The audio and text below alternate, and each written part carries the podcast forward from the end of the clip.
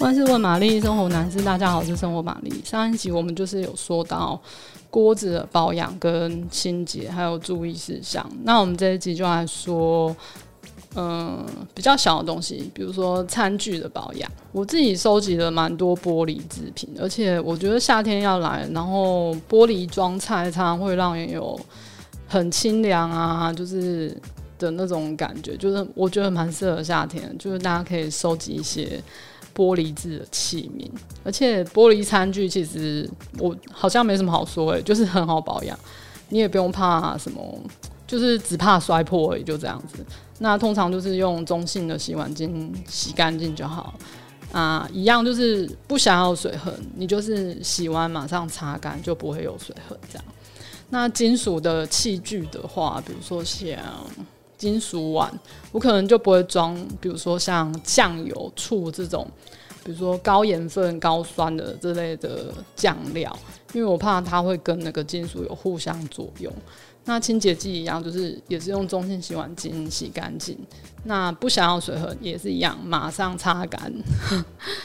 那木质的餐盘通常就是会用海绵洗，就是比较细的那一种。洗完之后，通常就是会擦干，然后放在通风的地方，因为就很怕它发霉。而且台湾比较潮湿，那可以有一阵子，比如说天气比较好，外面出大太阳，就把所有的木质家具拿哎、器具拿出来，可以上油。你可以用橄榄油，薄薄的，就是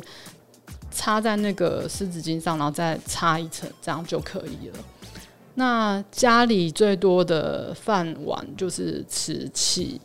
有时候就是饭啊，你可能没有，嗯、应该说那一顿饭可能吃比较久，那可能边边就是会有一些饭粒粘在上面，很难很难直接刷掉。那通常这个就是我会泡在温水里面，大概泡嗯、泡个呃二十分钟吧。我觉得之后再去洗就会很容易把它刷掉。那偶尔也可以用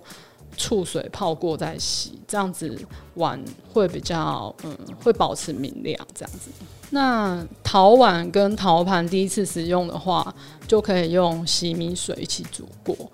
那静置，你煮煮滚之后，你就放在那边，然后让它泡在里面，然后放凉之后，你再用清水去清洗干净。然后他们也很忌讳，就是你突然冷又突然热，所以就是让它自然的放凉。那如果有比较脆弱的那种，比较薄吧，比较薄的陶陶制的那种餐盘。我可能就是会，然后可是我要装，比如说，嗯、假设我今天要装冷笋好了，然后我可能就是会把盘子拿去冰一下，让它温度就是也是降下来，然后再放在里面。当然这就是夏天呐、没有那么夸张。但是如果你是装很烫的东西，然后那天可能天气有点冷，那我可能就是会用温水烫一下那个陶盘，然后再放那个很烫的，比如说。什么炸的东西啊，还是有汤的东西，这样就是不要让它的温度就是太过差太多，这样子就比较不会有裂痕。那再来就是现在很多小孩，就是家里可能有小孩子，那你可能就会有一些塑胶制的餐具。有时候有一些，我觉得塑胶制最麻烦，就是你如果放有一些油的东西，它就是有点难。有点难马上洗得很干净，你可能就要倒很多那个洗碗巾才会觉得说你好像有洗干净，不然一直洗完还是会觉得说摸起来怎么油油的。那这时候我可能就是会拿湿纸巾先擦，哎、不是湿纸巾，那个厨房纸巾先擦过一次，先彻底把那个油先刮起来。那之后我才用温水，然后跟海绵去洗干净它，再用中性的那个洗碗巾洗干净。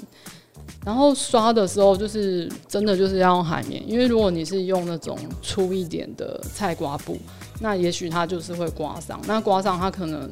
上面就会有小裂痕，或是小那怎么样小缺口，那就会藏一些脏东西，你可能刷不到，就大家要注意。然后其实我洗碗真的很讨厌，不过后来就是我是渐渐的找到乐趣，就是可可能买一些很可爱啊的菜瓜布啊，或是你觉得哦这洗碗巾也太香了，就是营造一些让自己有洗碗乐趣的东西，然后再才能够培养起来洗碗的乐趣。可是最好还是有洗碗机啦。好，如果你喜欢今天的内容，欢迎订阅、按赞五颗星。还是有什么生活上的疑难杂症要请玛丽解决，欢迎留言让我知道哦。拜。